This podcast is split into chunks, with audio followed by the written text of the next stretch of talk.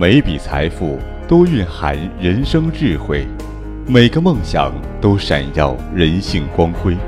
财富自由说为您讲述风云人物有喜有忧、有笑有泪的财富故事。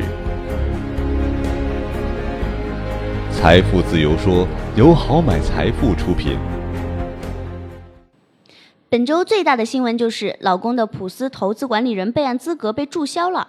可老公说了，他公司属于家族投资模式，自有资金充足，所以老公表示并不 care。你这老公怎么又变回王思聪了？前一阵儿不是什么还那个张一山来着？这老公速度换的太快了。哎呀，这就叫流水的老公，铁打的思聪。谁要我有个好公公呢？哎呦，这个可确实是，这国民老公公可不是白叫的。据二零一五年胡润百富榜公布，万达集团董事长王健林以两千两百亿元人民币成为中国首富，一年时间财富增长了百分之五十二啊！一天挣两亿，马云爸爸也就才一千四百五十亿，只能屈居第二了。一天赚两亿，我算算，哎呀，一秒钟进账两万三，比我好几个月都赚得多呢。要不人家怎么叫首富呢？在万达的版图上啊，你可以看到庞大的产业群。你去逛街，逛的是万达百货；你去看电影吧，待的是万达影院。还有什么儿童乐园、KTV、游艇、金融、体育、电商等等等等等等，这些产业群中，商业地产、电影院线都已经是世界第一了。哇，那可是相当不错。好，麦哥，你说说我公公怎么这么厉害呢？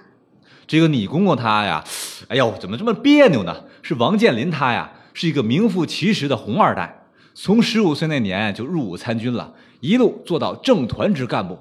一九八七年，为了响应国家号召，百万裁军，王健林转业去了大连市，做起了西岗区区政府办公室主任。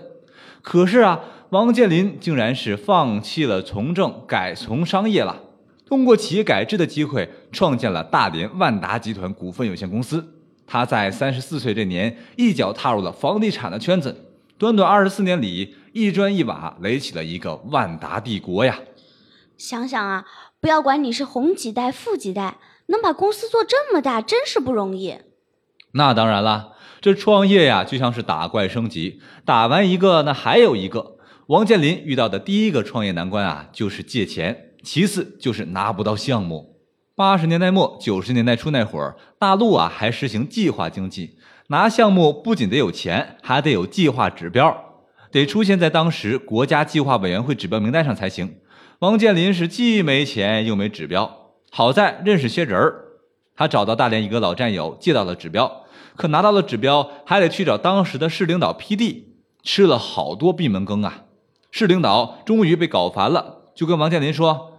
你不是想开发吗？把市政府北侧那块地给你。市领导终于被这个年轻人的执着打动了呀！哎呦，你还真以为是个好差事儿啊？这块地可是同行们碰都不想碰的特殊地带呀！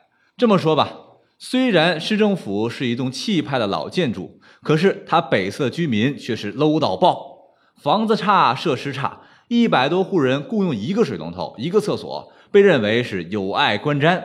这个项目若要是改造，至少得是一千二百块钱一平米，有多少国有公司是避之不及呀？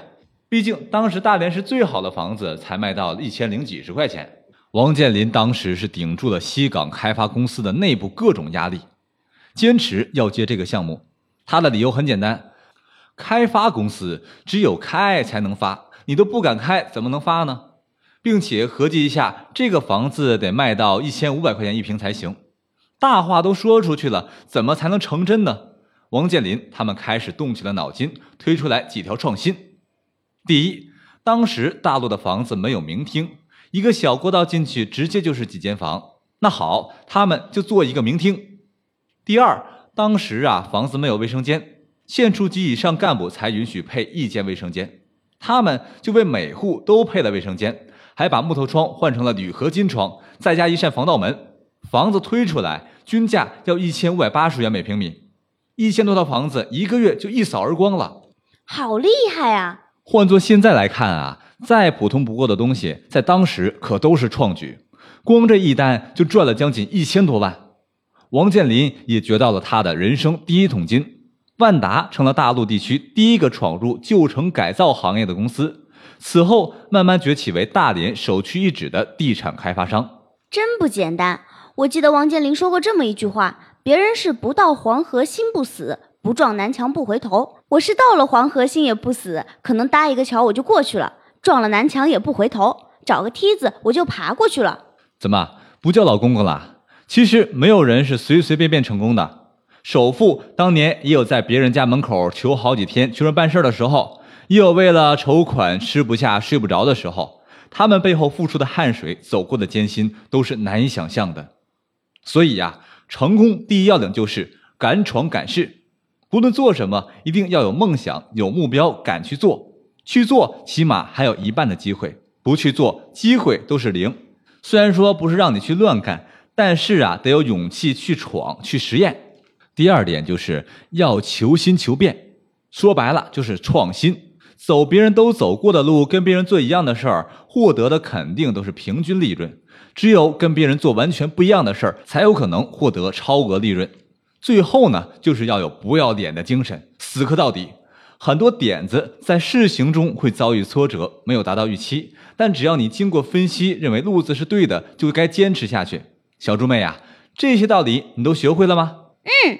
好了，感谢收听我们的财富自由说。更多图文内容可以关注我们的豪买储蓄罐，我们下期再见。我们下期再见哦。